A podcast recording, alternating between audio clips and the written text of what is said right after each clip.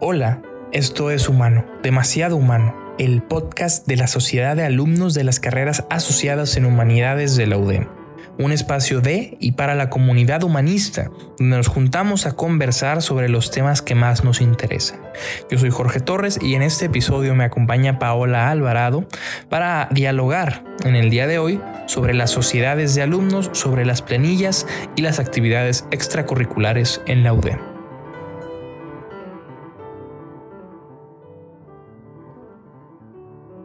Bueno, bienvenidas y bienvenidos de nuevo a esto que es humano, demasiado humano, donde nada humano nos es ajeno. El día de hoy, yo, Jorge Torres, miembro eh, de aquí de la Sociedad de Alumnos, tengo el honor, tengo más bien el privilegio de poder estar dialogando con nada más y nada menos que la presidenta de la Sociedad de Alumnos de las Carreras Asociadas de Humanidades. Ella es Paola Alvarado. Pao, ¿cómo estás? Es un gusto tenerte por acá. Bienvenida. Muchísimas gracias, ¿no? Primero por invitarme y pues claro, ¿no? Un honor el mío poder aquí platicar con este nuestro podcastero e influencer, este Jorge. La verdad es que toda una experiencia y pues muchísimas gracias por tenerme aquí. No, gracias a ti. Eh, como ya saben, también todas y todos los que nos escuchan, en este podcast intentamos siempre y ante todo mantener un ambiente de diálogo, un ambiente de apertura con temas que sabemos que a ti, que nos escuchas te interesa.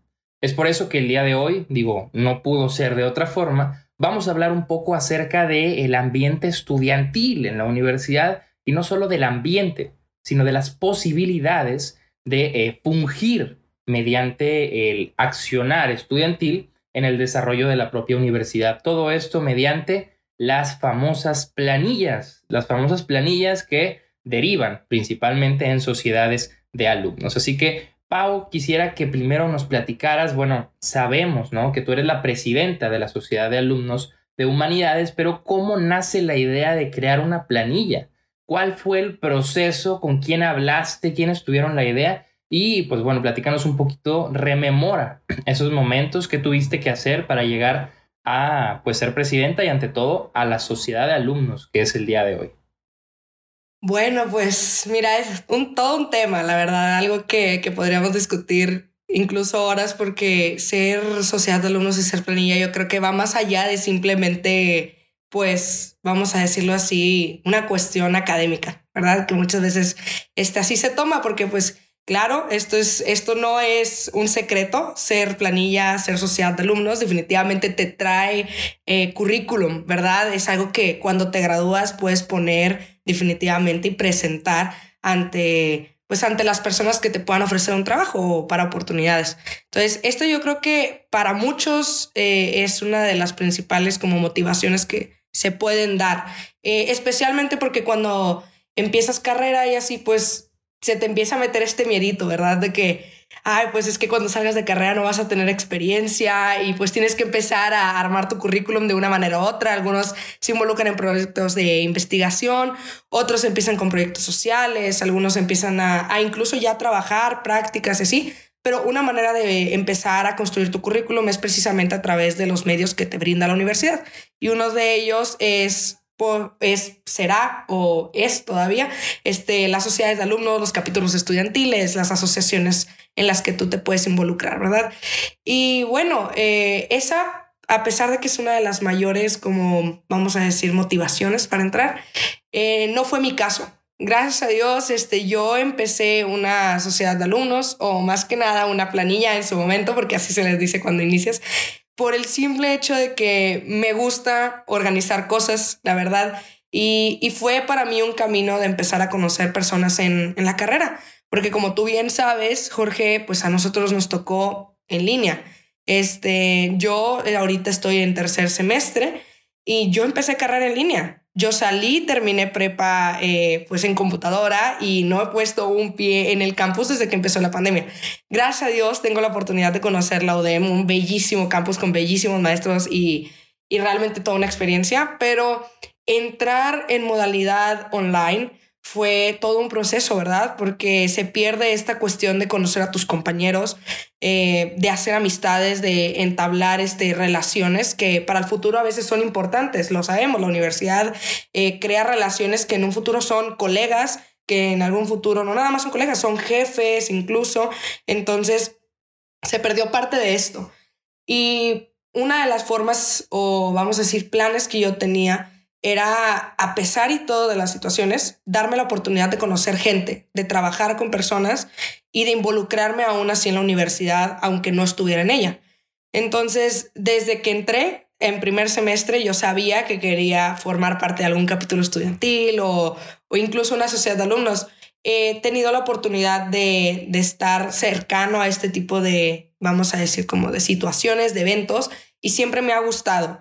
En, en, prepa coordiné un proyecto muy bonito que se llama Ubitas, una escuela este, informal, por así decirlo, los fines de semana en donde ayudamos a niños de bajos recursos con, con tareas, eh, con temas como matemáticas, español, inglés, y involucrarme en el proceso de organización, coordinación, planeación y todo esto de este proyecto realmente me dio la pauta para saber que era algo que me gustaba. Y no nada más que me gustaba, gracias a Dios tengo la habilidad este, para esto, ¿verdad? Y como diría mi mamá, si Dios te da limones, pues haz limonada, ¿verdad?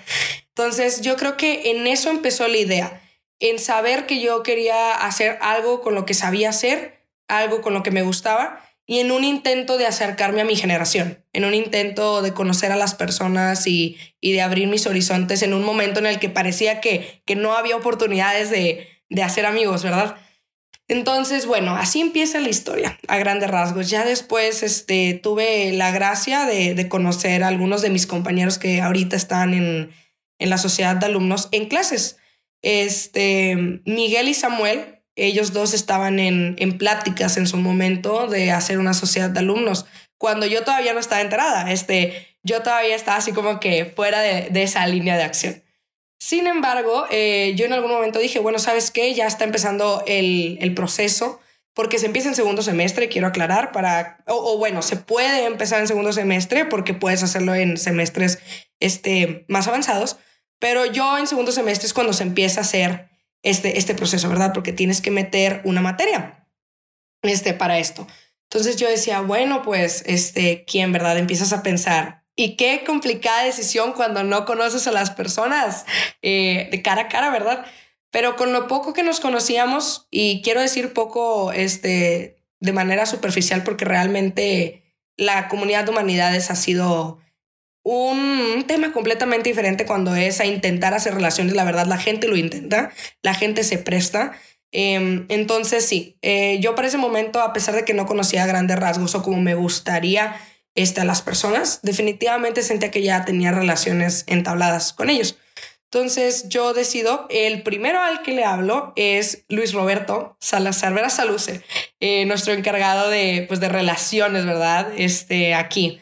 Y él me comenta, oye, es que me habló Mike, me habló Miguel, que les presento, es nuestro vicepresidente ahora en la sociedad de alumnos, y Samuel también, y ellos ya tenían esta idea, igual y comunícate con ellos. Y yo que, ah, sí, pues dale, pues les mando un mensajito. Y hablé con Samuel y con Miguel y me dicen, oye, es que nos, nos literalmente te teníamos contemplada para formar parte de la, de la sociedad de alumnos. Bueno, en ese momento planilla, ¿verdad? Porque es todo un tema también, ser planilla y no poderle decir a nadie, es todo un tema. Entonces, este, pues ya empezamos a platicar, me, me mostraron que, qué propuestas tenían de personas para, para involucrarse en la mesa, yo les di las mías. En algunas concordábamos, en algunas estábamos un poquito este, distantes en ideas, pero yo les comentaba que era una experiencia que yo había tenido y que había vivido muy, muy de cerca este, todo este proceso de tener una tesorería, de tener un coordinador general, etcétera, y que mm, sabía como qué tipo de, vamos a decir, de cuestiones administrativas y de trabas podíamos encontrar en el camino. Entonces, con pláticas y pláticas y pláticas, llegamos a la conclusión de vamos a, vamos a hacer como un tipo de votación y así para saber o vamos a ver quién de nosotros queda como presidente, porque a mí me parece muy interesante esta, esta importancia que se le da al presidente. La verdad es que todos los que no conocen el proceso es, es algo extremadamente, este, vamos a decir, colaborativo. El presidente es más que un peón, igual que el resto de nosotros. O sea, realmente coordinas y todo y estás al pendiente, pero el trabajo no se hace sin los demás. eres más que nada un coordinador, más allá de, de otra cosa. Eres la cara, por así decirlo, pero el trabajo real, el, el completo, no lo haces tú. Realmente está construido por el resto de tu grupo. Esa es la importancia de tener una buena planilla, de tener un buen equipo. Entonces empezamos a platicar y así yo les decía, a mí no me importa el puesto que me toque, yo lo que quiero es que se sientan cómodos con el puesto en el que estén, porque lo importante sí es empujar a la gente a desarrollar habilidades, sí, sí, eso es importante, pero yo creo que lo, lo puntual es explotar las posibilidades que uno tiene. Es decir, si alguien sabe escribir, hablar, este, organizar, pues vamos a hacer que esas habilidades no solo las utilices, pero que las lleves a más allá de lo que ya sabías que podías utilizarlas. Entonces, hablamos de esto y a partir de esta idea de explotar habilidades y de desarrollar otras, fue como empezamos a formar el equipo. Entonces, la primera decisión que se tomó precisamente fueron los primeros tres puestos, que fue la secretaría, la vicepresidencia y la presidencia. En su momento, Samuel, que ahorita es nuestro encargado de recursos alternos, que es un excelente encargado de recursos alternos, sinceramente. Shout out to Samu, que por ahí, igual si nos está escuchando, te mando un saludo. Eh, pues empezó siendo secretario. Eh, Miguel y yo en su momento empezamos siendo también eh, presidenta y vicepresidente, y así empezó.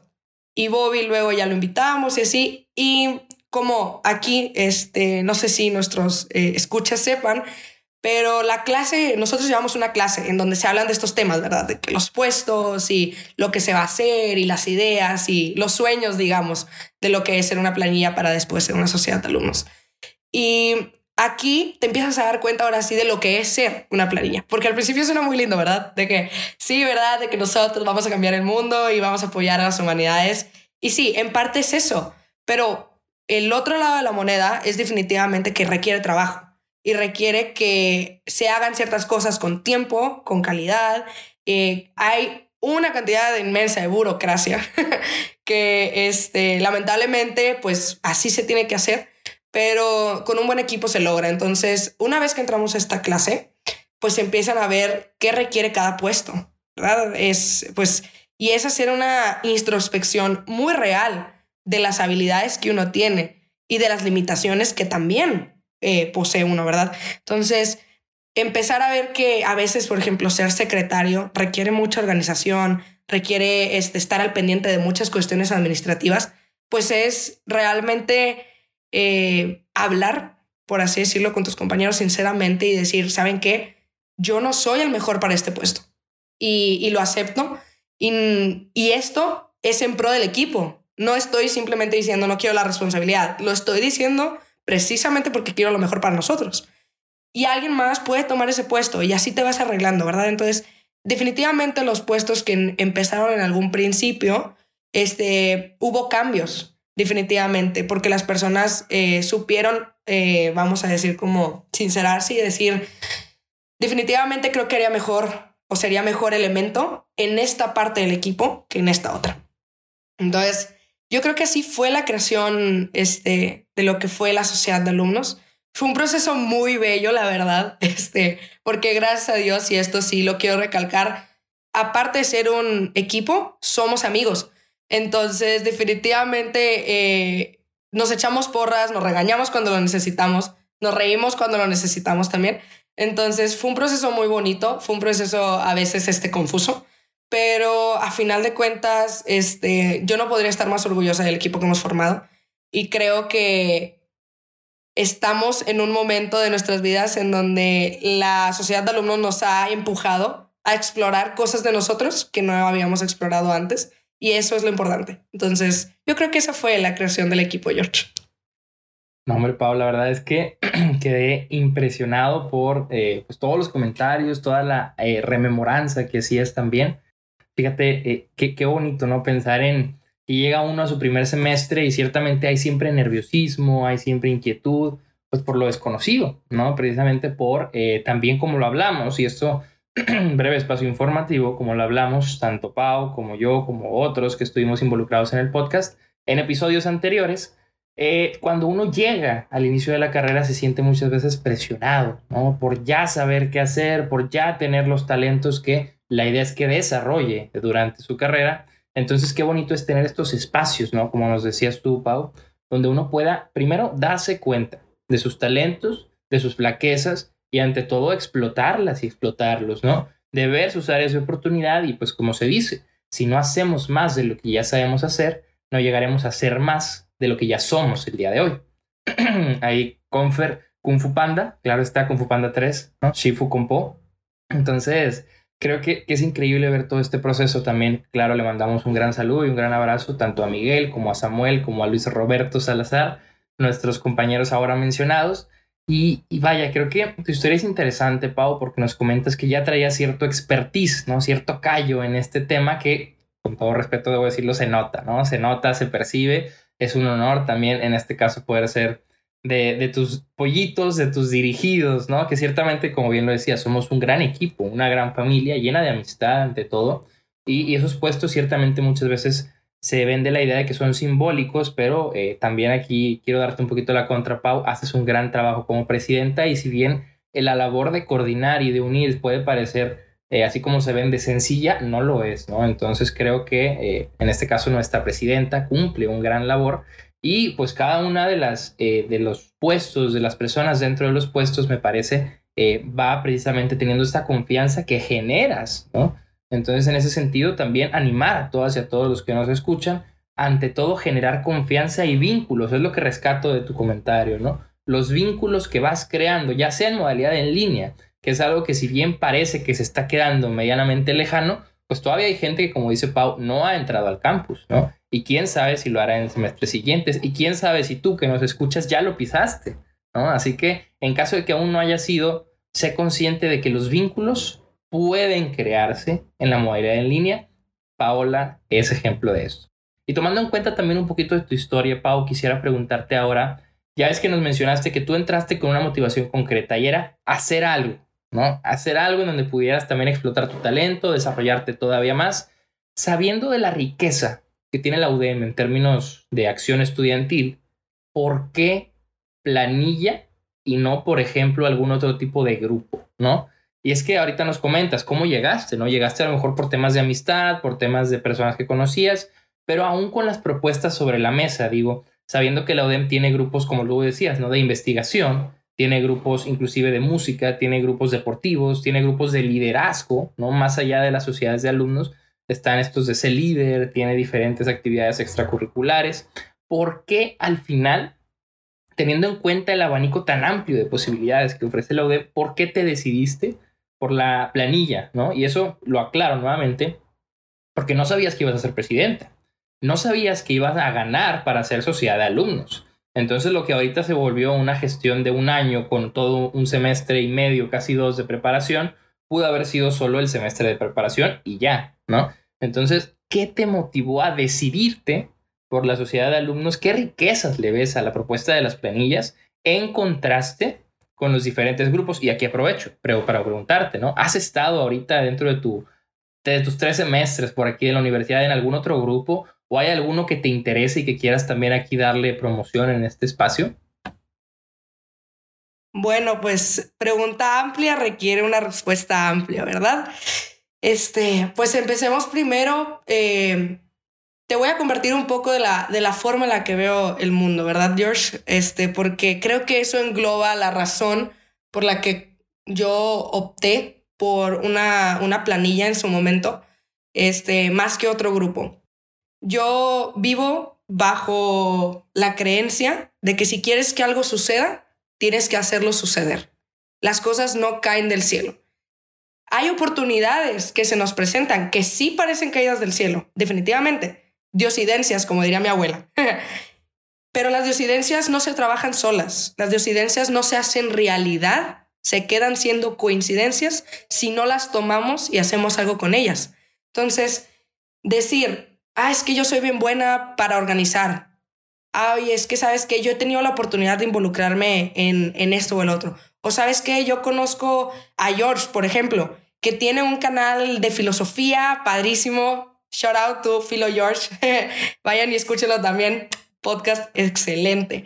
Este, hablar en estos discursos, en estos monólogos, digamos, de soliloquios también, no es suficiente. No es suficiente para cambiar algo, lo que sea, aunque no sea grande, de tu vida. No es suficiente. No te puedes quedar en pensamientos. Y, y yo creo que eso, por ejemplo, a eso lo hablabas eh, en un comercial de Ludem. Quiero también dar shout a eso. La gente piensa que a veces los humanistas leemos, nos quedamos sentados en los libros, ¿no? Eso es una, es una creencia común. El problema es que la lectura acciona, acciona pensamientos. Eso es, eso es lo primordial. Si no, si, no nos, si no nos involucramos en el mundo y la humanidad y las humanidades no son meramente sentarse a leer, es observar, es escuchar. Se le llama contemplar y eso lo hemos aprendido, ¿no? A través de la, de la filosofía, este, vamos a decir, mundial y antigua y moderna. Y yo creo que el resto de la filosofía que venga al mundo está primordialmente fundada en contemplar. Pero la contemplación no es suficiente. Es que eso es lo que hemos aprendido. Contemplar, hemos contemplado el mundo, pero los grandes cambios se han hecho mediante revoluciones, fundadas en contemplaciones, fundadas en ideales, pero en definitiva a través del hombre, de las acciones del hombre. Entonces, así vivo yo, ¿verdad? Pensando en, ok, bueno, tengo una idea. ¿Sabes qué? Quiero un coloquio, vamos a suponer, pensando en cuando me tocó a mí mi primer coloquio vivirlo y decir, chin, es que yo creo que hay tanto potencial en México y no se le da a conocer. A mí me gustaría que un coloquio estuviera centrado en México, en, en alguien que le diera visibilidad a lo que hay aquí. Más que, porque hablamos del eurocentrismo y lo criticamos, pero ¿qué hacemos? Esa es una, esa es una contemplación esa contemplación a qué se va a dar, a qué va a llegar. Y entonces, en eso, esa fue la razón por la que decidí hacer eh, una planilla o por la que me llegó la idea o la inspiración de hacer una planilla, porque dije, quiero llevar ideas, ideales, no nada más míos, sino del alumnado, de gente que, que ha estado antes de nosotros, este, a la realidad, a algo que sea tangible, que se pueda ver, que perdure por eso el coloquio fue grabado, por eso esperamos poder subirlo en su momento a la plataforma de YouTube, porque creo que eso es lo importante, ¿no? Este, que las ideas se transformen en realidades. Entonces, para mí, al menos, digo, hay tantas formas de hacerlo. He tenido la gracia de conocer a mucha gente que, que, tiene, que está en otros capítulos estudiantiles, que está en Mujeres con Alas, por ejemplo, que está este, ayudando proyectos sociales este, en la UDEM y esa es su manera de hacer que las cosas sucedan. Mi manera de hacer que las cosas sucedan es a través de, las humanidades, en definitiva. No me cierro puertas, en definitiva, claro, te lo, te lo digo, te lo comparto, he tenido mil ideas locas de involucrarme en mil y otras cosas, pero mi día tiene 24 horas. Esa es la lamentable realidad este del humano. Entonces yo creo que es importante que con esas 24 horas, aunque hagamos una sola cosa, la hagamos bien, ¿verdad? Entonces, sea un podcast, sea una conversación en la mesa, sea unirse a un capítulo estudiantil, sea conversar en una clase, eso es una revolución. Esa es la realidad. A las revoluciones no empiezan con armas y, y un grupo gigante de gente haciendo las cosas. Empiezan con conversaciones banales, si le queremos ver de esa forma, en una mesa. Sembrando una semillita y diciendo, esto podría ser diferente. Esto porque funciona no significa que tenga que ser así. Entonces, esa fue la razón por la que empecé una, una planilla o por la que me motivé, porque no quiero decir empecé, porque digo, fue un proceso completo de, de mucha gente. Este, pero esa fue la razón. La sociedad de alumnos creo que para mí fungió, o la planilla más bien, fungió un camino, fungió como camino este, para llevar a que ciertas ideas y convicciones sí sean realidades a final de cuentas. Y yo sé que hablamos de que tenemos que llevar las humanidades al, eh, vamos a decir, como al exterior. Hay que, hay que sacarlas del área de, de los humanistas, porque, porque las humanidades traen la palabra humanidad. Eso es lo interesante. Los humanistas nos apropiamos de las humanidades, pero toda la humanidad es humanista a final de cuentas, ¿verdad? Entonces, yo creo que este podcast es, es un, este, fue una idea que en su momento platicamos entre todos y fue, bueno, es que vamos a hacer humanidades sin necesidad de hablar de las humanidades como materia. Vamos a hablar como humanos. porque somos humanos, pero somos más que humanos, ¿no? Entonces, eso es el punto de, nuestra, de nuestra, vamos a decir así, planilla o sociedad de alumnos en este momento. Creo que ese es el, el centro. Este, mostrar a la gente que ser un humanista requiere únicamente ser un humano. Porque un humanista es simplemente un humano explotando su humanidad. Eso es todo, ¿verdad? Entonces, esa fue la razón por la que este, en su momento la planilla fue tan importante para mí y yo creo que para todos porque fue un, vamos, eh, voy a ser un poco malinchista, un outlet, este, una salida, este, para, para las ideas humanistas que queríamos que el resto de las personas pudieran experimentar. Entonces, esa fue la razón por la que empezó siendo una idea tan bella y por la que sigue siendo un proyecto tan bello, creo yo. Eh, no recuerdo cuál otra fue tu pregunta, George, si me la podrías recordar. Ante todo, debo decir que yo tampoco la recuerdo, pero me encantó escucharte, me encantó, porque creo que la abarcaste en cierta forma, ¿no? Creo que la abarcaste, aunque en este momento no tengo la conciencia de cuál fue. Si tú que nos estás escuchando puedes regresarle y escucharla, hazlo, pero eh, vamos, esta idea de la motivación, ¿no? Me gusta pensar los conceptos de motivación en términos de los primeros amores, ¿no? porque el primer amor se dice es aquello que despierta la pasión, es aquello que inicia un camino que a la postre o posteriormente eh, el primer amor queda como un fundamento, sí, pero que a lo mejor ya no se tiene tan consciente, ¿no? Más adelante. Entonces, eh, creo que ver estos orígenes, ¿no? Ver qué fue lo que te motivó a decir, ¿sabes qué? Sí, planilla en lugar de otras cosas, eh, creo que es increíble. Y también, como bien decía Pau, hay diferentes maneras, ¿no? De, de cambiar el mundo, de buscar estos cambios, estos accionarios pero esta manera muy concreta me parece esencial, eh, y aquí también quiero añadir un poco a lo que mencionabas, porque creo que la sociedad estudiantil precisamente se ve como un reflejo precisamente de eso, de la sociedad estudiantil, ¿no? Porque a veces creo que se tiene una especie de concepto eh, de autoridad, ¿no? Porque uno llega en primer semestre y ve a las sociedades de alumnos y dice, wow, ¿no? Son como los, o los mejores o cosas así. No, no, no, son, a ver, un concepto casi eh, bíblico, ¿no? es salidos de entre el pueblo, ¿no? O sea, pueblo del pueblo para el pueblo, ¿no? Ciertamente no es caer en un concepto, eh, también haciendo una especie de crítica, ¿no? A los sistemas políticos en la que aquellos que son supuestos representantes se alejan de aquellos a quienes representan para al final no terminar representando a nada. No, aquí es una especie de grupo de personas que sale de un grupo más amplio y que se queda al servicio de ese grupo amplio, ¿no? No lo mencionaste, pero lo quiero mencionar. Este Pau tenía así la idea del coloquio junto con Miguel, fueron los dos como eh, precursores de lo que fue nuestro coloquio aquí año 2021, eh, dando un especial énfasis a nuestras propias culturas nativas. Entonces, aunque fue la idea eh, salida así de la sociedad de alumnos, es una idea que se puso a votación. Se puso a votación con todo el pueblo, por así decirlo, ¿no? Estudiantil de humanidades, y es el mismo pueblo el que decidió qué tema quería, ¿no? Entonces, para decirlo así, no es una autoridad que decide por los demás, no es un grupo de personas con privilegios, ¿no? Sino es trabajar por y para el pueblo. Entonces, me parece increíble esta idea. Filosóficamente hablando, tomas muchas corrientes, me agradó bastante que si el existencialismo, ¿no? Ciertamente con este hacerte cargo de tu libertad, no dejar la posibilidad ahí, sino hacerte cargo. Ciertamente también un poco de aquí nuestro querido amigo Carlos Marx, ¿sí, no? Los filósofos, decía, se encargaron de contemplar, de analizar el mundo cuando la idea era transformarlo. ¿no?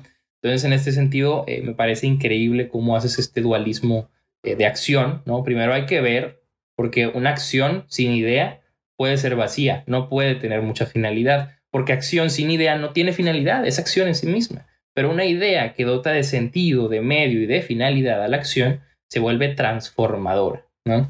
Entonces, Pau, eh, también teniendo en cuenta esto que mencionábamos sobre el tema del, del primer amor, ¿no? De tu primer motivación, de este ideal que tú manejas en tu perspectiva de vida, quisiera preguntarte también, ¿crees tú ya eh, después de un semestre, ¿no? De ya ser sociedad de alumnos, después de ya mucho tiempo de haber empezado este proceso, ¿crees tú que temas como la burocracia interna de la institución, temas como a veces inclusive falta de participación, ¿no? De algunas personas, eh, temas como cualquier problema que pueda surgir, ¿crees que todo eso ha mermado eh, o ha cambiado en cierto sentido tu motivación inicial, tu llama del primer amor y la ha hecho evolucionar.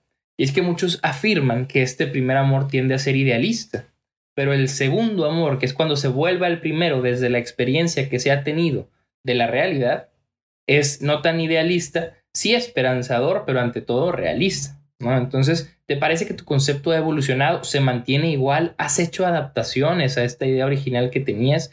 Y sobre todo, ¿qué tanto crees en este, pues que, pues casi un semestre que queda nada más de trabajo? Fíjate, el tiempo corre y, y corremos con él. Entonces, en este tiempo que queda, ¿qué tanto cambio crees que se puede hacer dentro de todas las limitaciones y qué tanto eso te sigue motivando o has encontrado diferentes motivaciones, has tenido nuevas perspectivas. ¿Cómo es, por así decirlo, el proceso en el hoy? Pues mira, empezando por la cuestión de, de si merma un poco la, motivación por cuestiones burocráticas, este, más que mermar, diría que a veces es irritante, definitivamente. es un poco irritante porque como todo, una idea nazi, como tú dices. Es un bebé, tu primer amor, esos, esos pequeños ojos, ventanas del alma, este, parecen que pueden, pues, cambiar el mundo, ¿verdad? Pero luego, pues, hay todas estas trabas, que si el archivo, que si el formato, que si la bitácora, y pues es complicado, ¿verdad? Eh, a veces volver a ver esos ojos después de la molestia que te trae el resto de esas cosas. Pero aclaremos, a ver, yo quiero hacer una analogía con, con ser padres, ¿verdad? Ningún padre quiere todos los días a sus hijos, seamos sinceros. O sea, los adoramos, los amamos y lo queremos. Yo no soy madre, pero escucho mucho a mi mamá y escucho mucho a mi papá. Y, y el amor es una decisión. Esa es la cuestión. Este, no todos los días nos paramos eh, del mejor humor, no todos los días las cosas son sencillas, no todos los días incluso las cosas salen bien. Ese es, ese es el, lo primordial. Eh, ha habido crisis, claro que ha habido crisis, ha habido cosas que, que a veces este, fallan, incluso uno falla. Entonces, este, no creo más, eh, no creo que sea una, una razón por la que yo me desmotive, más bien es una razón más para mejorar, diría yo. Uno no crece, este, a uno no, no tiene una sociedad de alumnos y por más que esto sea lo que le dicen, no hay un manual. El manual es es algo, este, vamos a decir ahí como, no quiero decir inútil, porque ahí está, y agradezco a la gente que haya hecho el manual, este, porque es un trabajo. Pero en definitiva, la práctica es muy distinta. Salir a, a ser, no a pensar en ser una sociedad de alumnos, es distinto. Entonces, en definitiva, eh, creo que mantener la motivación alta no implica en solamente decir, ánimo chicos, si se puede, es en recordar por qué estamos haciendo lo que hacemos. Es decir, oye, ¿sabes qué? El coloquio, una friega total. Oye, días en donde Mike y yo estábamos a las 2 de la mañana checando este, ponentes, correos, horarios, está haciendo cambios. Sí, sí existen, sí hay, son esas desveladas. Pero el día que terminas el coloquio, el día que ves que las personas que trajiste a hablar, que, que pudieron venir, no solamente vinieron a compartir conocimiento, pero es una oportunidad de, de abrir el panorama de las personas, y no nada más de las personas, incluyéndonos, porque somos ignorantes, somos más ignorantes a lo que ignoramos ya. Si no lo conocemos, menos sabemos que no lo conocemos. Ese es el problema. Podemos decir, es que yo no conozco la comida china, pero ya sabes que es la comida china. ¿Estamos de acuerdo? Pero hay comidas en otras partes del mundo que tú no conoces y que ignoras, incluso que las ignoras. Entonces, el llevar esos espacios y recobrar otra vez la memoria de por qué empezamos a hacer lo que empezamos a hacer, yo creo que ahí es donde nuevamente se aviva el fuego. De decir, ¿sabes qué? Si lo logramos. ¿Sabes qué? Yo no conocía esto, yo no sabía que existía esto y las personas que nos escucharon tampoco. Y hoy esa persona a pesar de que la ignorancia al parecer nunca se va a acabar y nunca se acaba porque es algo que parece ser interminable, este, hoy es menor. Hoy es más pequeña. Y no fue por nosotros, nosotros no fuimos la causa, nosotros fuimos el medio. Esa es la razón. Ser un medio para que las cosas sucedan es suficiente. A veces queremos ser la, la chispa que enciende el fuego. A veces no lo vamos a hacer. Ese es el problema. Esa es una idea, como diría mi papá, disculpen el vocabulario, pero es un pensamiento mágico pendejo. a veces querer ser la llama que inicia una revolución eh, es lejano, pero ser el medio sí se puede. Ser el medio de, de, vamos a decir, transmitir ideas, de empujar a la gente, de invitar a personas a participar, ya es un medio para crear comunidad, para crear unión. Para parte de eso, vamos a decir como recordarnos que en estos momentos de mucha individualidad, que estamos siendo muy individuales. Estamos aquí, por ejemplo, yo estoy con George, pero lamentablemente estoy aquí sentada con mi computadora. Entonces, recordar que no somos individuales nada más, que somos individuales, pero que nuestro entorno somos comunidad.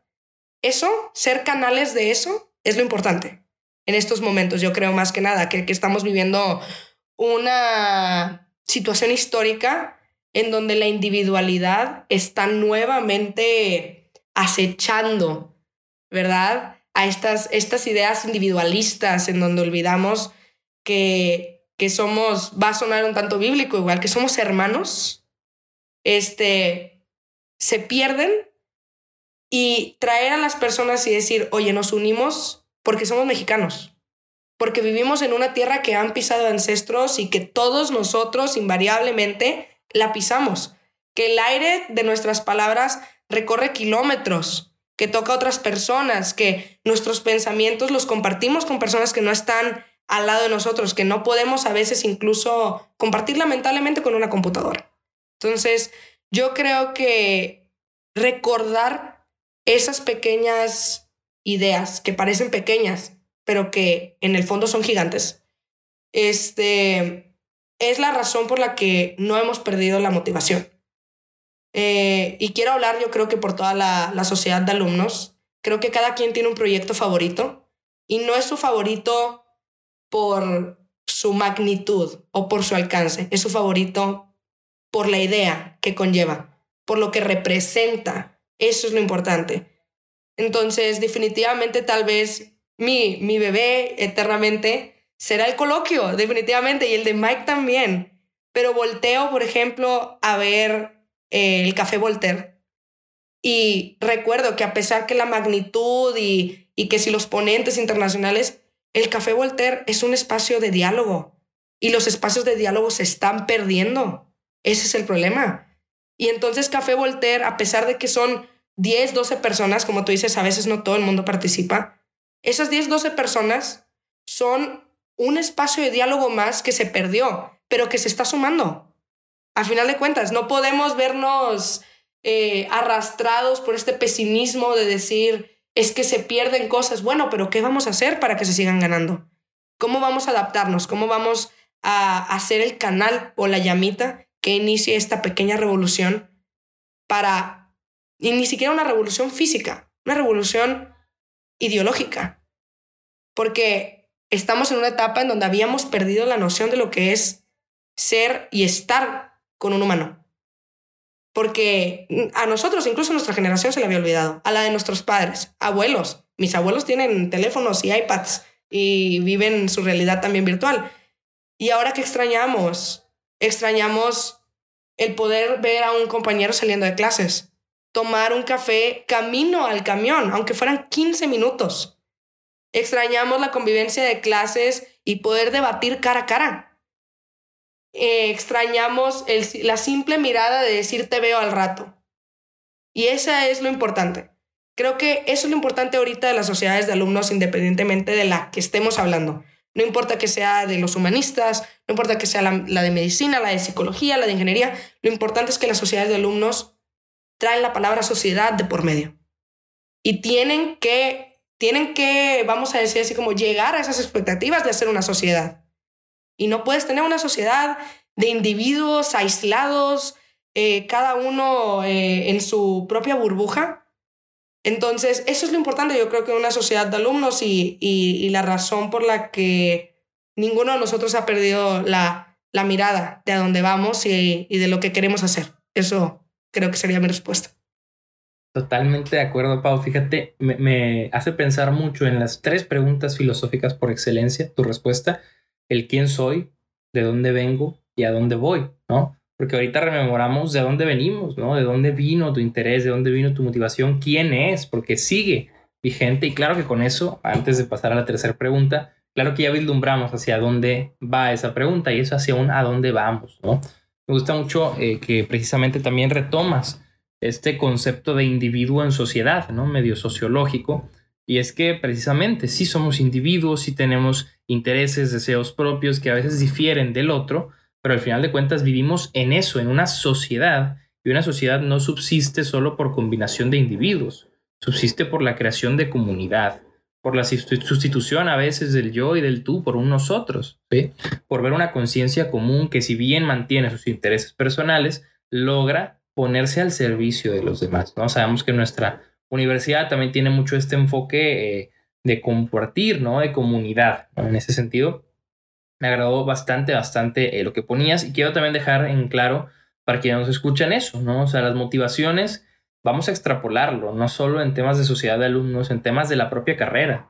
Cuando te desmotivas a lo mejor de tu carrera porque ves todas las trabas, te das cuenta de tu propia ignorancia a veces y de las limitantes que a lo mejor hay para llegar a cumplir ese primer amor, ese primer deseo, esos ojitos de cielo que te enamoran, ¿no? Hay, hay dificultades y a veces cuando vamos caminando, ya sea en la carrera, sociedad de alumnos, grupos estudiantiles, vida en pareja, amistades, o sea, en lo que hagamos que tuvo una motivación inicial, esa motivación se va apagando, se va disminuyendo. ¿Por qué? Porque sabemos que si una llama está muy fuerte, se apaga. Tiene que estar estable, tiene que disminuir un poquito, pero para mantenerse. Y es ahí donde se disminuye, pero no se pierde. Como nos dijo Pau, se va cambiando, pero con base en la realidad, en el mundo, creando a lo mejor revoluciones ideológicas al inicio para más adelante hacerlas materiales. Pero es una esperanza, ¿no? Y también me gusta mucho eh, que hayas utilizado el concepto este de ignorancia, ¿no? Porque sabemos que en humanidades, creo yo que sobre todo en humanidades, se presta mucho este deseo de querer saberlo todo, ¿no?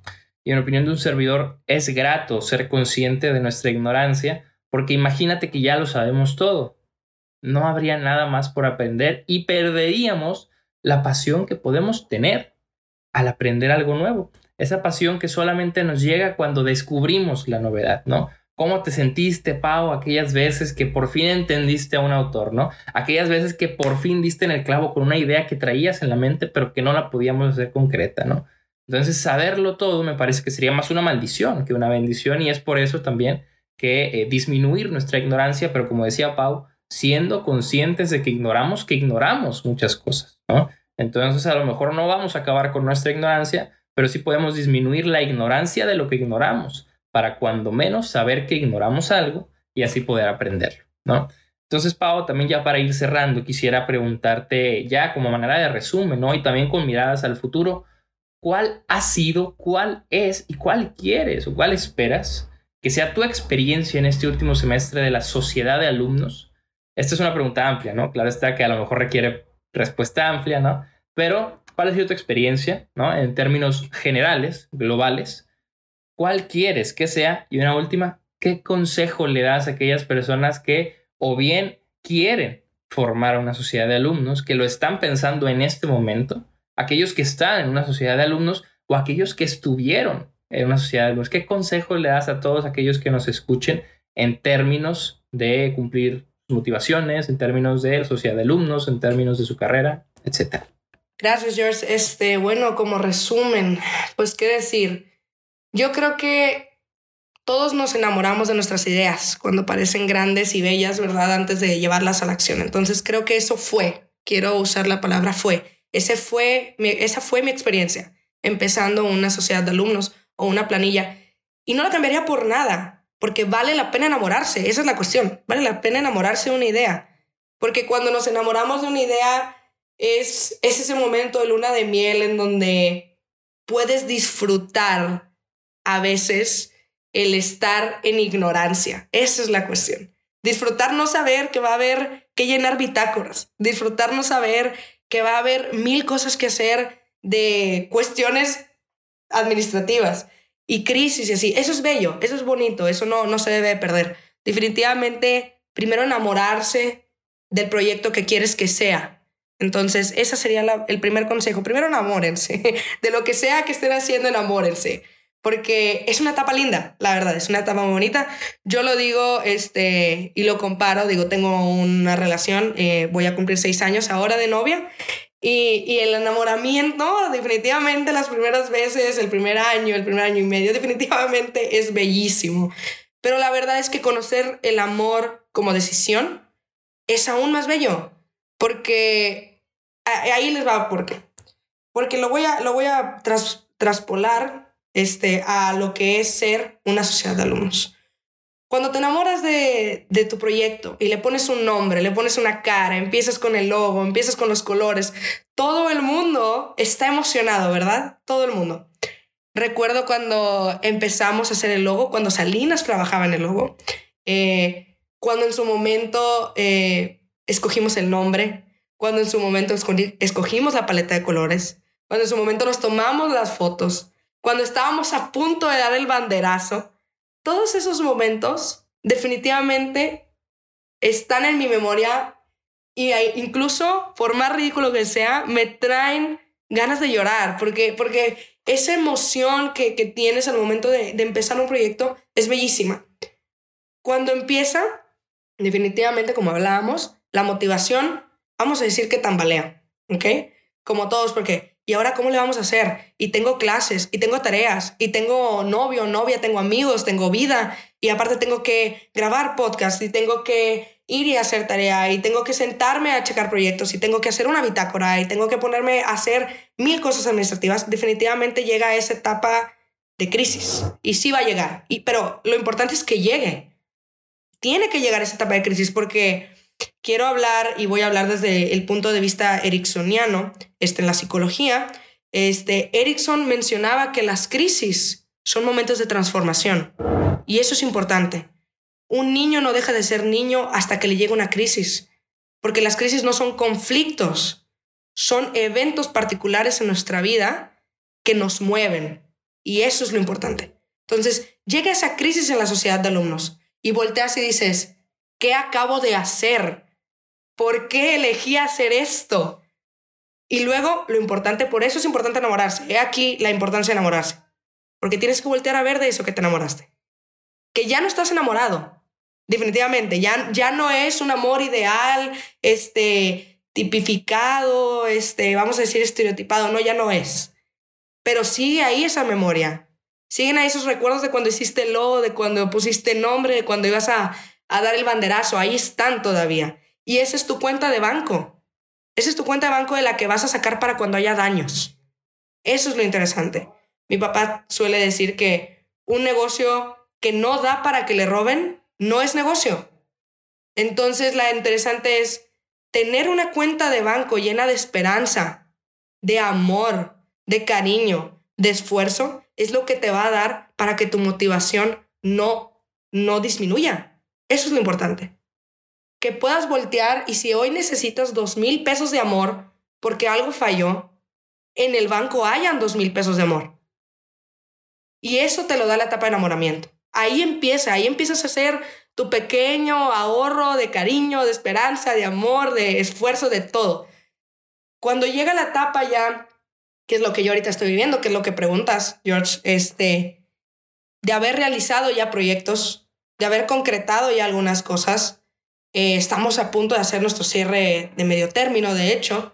Este, empieza la, la parte realista. ¿A cuántas personas alcanzamos? ¿Qué podemos hacer mejor? ¿En qué cosas fallamos? ¿Qué cosas están bien, pero podrían ser mejores? Entonces, esa es la parte realista, pero no significa que dejes de amar el proyecto. Lo que ahora quieres es nutrirlo, ya no nada más es amarlo. Eso es lo interesante, el amor se transforma. Yo creo que el amor no es que se vaya, el amor se transforma. Pasa de ser y decir, ay, bebé bonito, precioso, a quiero que camines, quiero que corras, quiero que vueles, quiero que hagas. Entonces, lo interesante es que ahorita estoy viviendo una etapa en la sociedad de alumnos en donde veo el coloquio y ya no es un bebé, ya es un niño gigantesco que ya nos superó a todos nosotros, que tuvimos la oportunidad de conocer a gente extraordinaria, de trabajar con personas increíbles y que volteas y dices, es que sí corrió, es que al final sí corrió. Entonces, eh, hice bien mi trabajo, salió bien mi trabajo al final de cuentas. Y ese pequeño momento de hice mi trabajo y salió, yo creo que ese, ese pequeño segundo es, es lo que hace que digas valió la pena. Porque sí se logró. Porque no nada más porque se haya logrado, porque de cierta manera significa que el miedo que tenías de empezar, lo superaste y no nada más lo superaste, lo transformaste, lo hiciste arte. Eso es lo importante. Hacer el miedo arte es, yo creo que lo mejor que nos puede pasar a la humanidad. Entonces, este, ahorita estoy viviendo un momento en donde veo los proyectos, ya no me dan miedo, definitivamente. El primero sí, el primero por más pequeño que fuera, yo creo que a todos nos da miedo. Este, ya no me da miedo. Estoy ansiosa, estoy ansiosa por ver cómo va a salir. Estoy ansiosa por ver las ideas, por ver nuevamente, porque volvemos a lo mismo, gracias a Dios la sociedad de alumnos es un lugar en donde te vuelves a enamorar nuevamente con cada proyecto porque vuelves a ser un niño, porque vuelves a ser el logo de un proyecto, porque vuelves a ponerle el nombre a un proyecto, porque vuelves a, a checar, vamos a decir, todas aquellas cosas que quieres que hagan en un futuro. Entonces, gracias a Dios, la sociedad de alumnos me deja enamorarme todos los días de algo diferente. Entonces, mi banquito de cariño, de amor, de, de, esperanza y todo, está a full, a tope, ya no se puede más. Este, entonces, estoy en un momento en donde no nada más ya no tengo miedo, estoy en un momento en donde agradezco. Esa es la, esa es la realidad de las cosas. Agradezco que haya tenido miedo, agradezco que haya habido trabas, agradezco que haya habido crisis, pero también agradezco que tuve un equipo que me dijo, va a salir, que tuve un equipo que me echó la mano cuando estaba cansada, que tuve un equipo que en su momento también volteó a ver las cosas, volteó a ver las crisis y dijo, no pasa nada. Entonces, estoy en ese momento en donde estoy en paz, estoy feliz, estoy contenta con lo que se ha hecho y con lo que viene, emocionada, definitivamente, ansiosa. ¿Y, y qué es lo que espero en un futuro? Espero conocerlos a todos ustedes en persona. Primero que nada, eh, me encantaría en algún momento hacerlo. Y no nada más para conocerlos como personas, para darles las gracias como se debe. Porque si bien empezó esto como una idea, eh, yo sé que se concretó y que se concretó porque cada uno de ustedes, por más tiempo que le haya dado, un minuto, dos minutos, una hora, dos horas, tres horas, cuatro horas, lo que sea que le hayan dado, eso se ha ido a mi banquito de cariño y de amor y esperanza. Ahí se queda. Y eso, eso es algo que les agradezco inmensamente, no nada más a los de la sociedad de alumnos, a cualquier persona que se haya dado tiempo de leer nuestras cuestiones en, en Instagram, en el grupo de humanidades, que haya ido a nuestros eventos, aunque incluso hayas puesto un gracias en el grupo de humanidades, te agradezco esas cosas. Entonces, espero que el día de mañana la sociedad de alumnos va a volver a nacer nuevamente, porque nace con cada gestión que, que, que llega, ¿verdad? Entonces, no espero que, vamos a decir, no espero pasarle a alguien un proyecto de hecho, espero dejar un antecedente en un legado al, al que la gente pueda voltear y diga, ah, ¿sabes qué? Eso estuvo bien padre. Esto estuvo bien hecho. Y aún más me gustaría que dijeran, ¿sabes qué? Es que esta planilla, ex libris, se quería tonales y hizo las cosas con cariño y con amor y como salieron y tuvieron que salir. Entonces, no sé qué tipo de cambios, por lo que preguntabas de los cambios, no sé qué cambios vamos a hacer. No sé qué tantas cabezas, vidas, almas, como les quieran decir, tocamos, pero al menos estoy segura de que fuimos el medio para que la gente tomara oportunidades. Y seguiremos siéndolo hasta que termines nuestra gestión.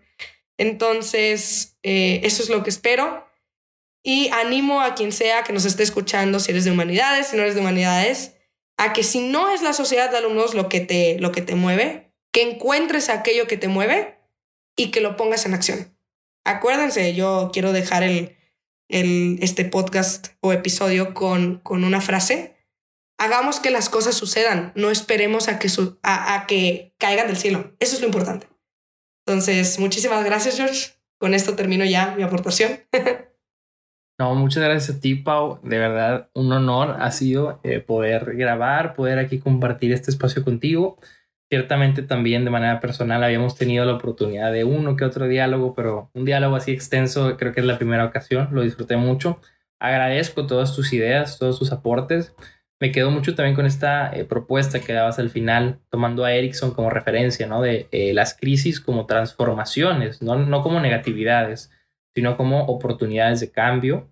Entonces, creo que nuestra sociedad evidentemente vive un tiempo de crisis, ¿no? Vive un tiempo de crisis inmensa y creo que si tú que nos estás escuchando estás en planilla, quieres hacer planilla o hiciste planilla, o sea, el cambio que se genera en estos años es enorme porque a lo mejor la idea de un podcast para generaciones pasadas de sociedades de alumnos era impensable porque el propio concepto de podcast o estaban haciendo o no funcionaba. Hoy en día parece elemental, pero mañana quizás sea muy antiguo. Tanto como decir vamos a hacer un programa de radio, ¿no?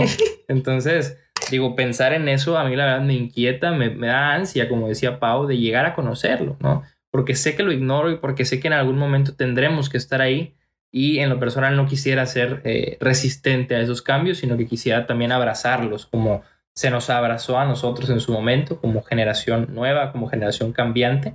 Y nada, creo que hay mucho por hacer, como decía Pau, tenemos todavía mucho trabajo, tenemos muchas oportunidades que materializar muchas ideas que hacer realidad, ¿no? Entonces tú que nos escuchas, espero que te hayas podido llevar algo de aquí. Sé que Paola nos dejó mil y un ideas que podemos tomar, entonces espero que alguna de ellas resuene en tu corazón, resuene en tu alma, en tu mente y que puedas llevarla a cabo, ¿no? Porque al final de cuentas somos humanos, pero como decíamos al inicio, no somos solo humanos, sino que incluso somos demasiado humanos. Y es que por eso nada humano nos es ajeno. Así que si llegaron hasta acá, muchísimas gracias. Recuerden seguirnos en nuestras redes sociales. Pau, ¿Quieres eh, hacernos el, la recomendación ahí de cuentas de Instagram, de la tuya, de la de la sociedad?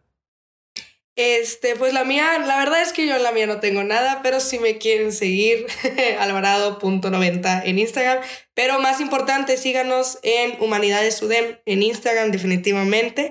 Y estén al pendiente también ahora del canal de YouTube porque estaremos prontamente subiendo el repositorio del coloquio. Para quienes no tuvieron oportunidad de acompañarnos, definitivamente las conferencias fueron padrísimas, se aprendió demasiado. Yo incluso había cosas que ni siquiera sabía que existían y eso fue lo más genial del planeta, saber que hay cosas que todavía ni siquiera conozco.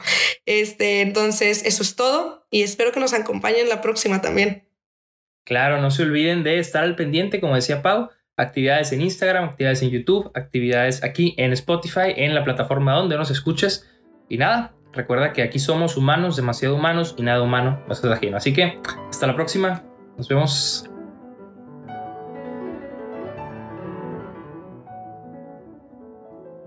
Muchas gracias por acompañarnos el día de hoy. Ha sido un verdadero gusto poder compartir el espacio con ustedes. Este podcast fue realizado en la plataforma digital anchor.fm, donde tú también puedes materializar tus ideas.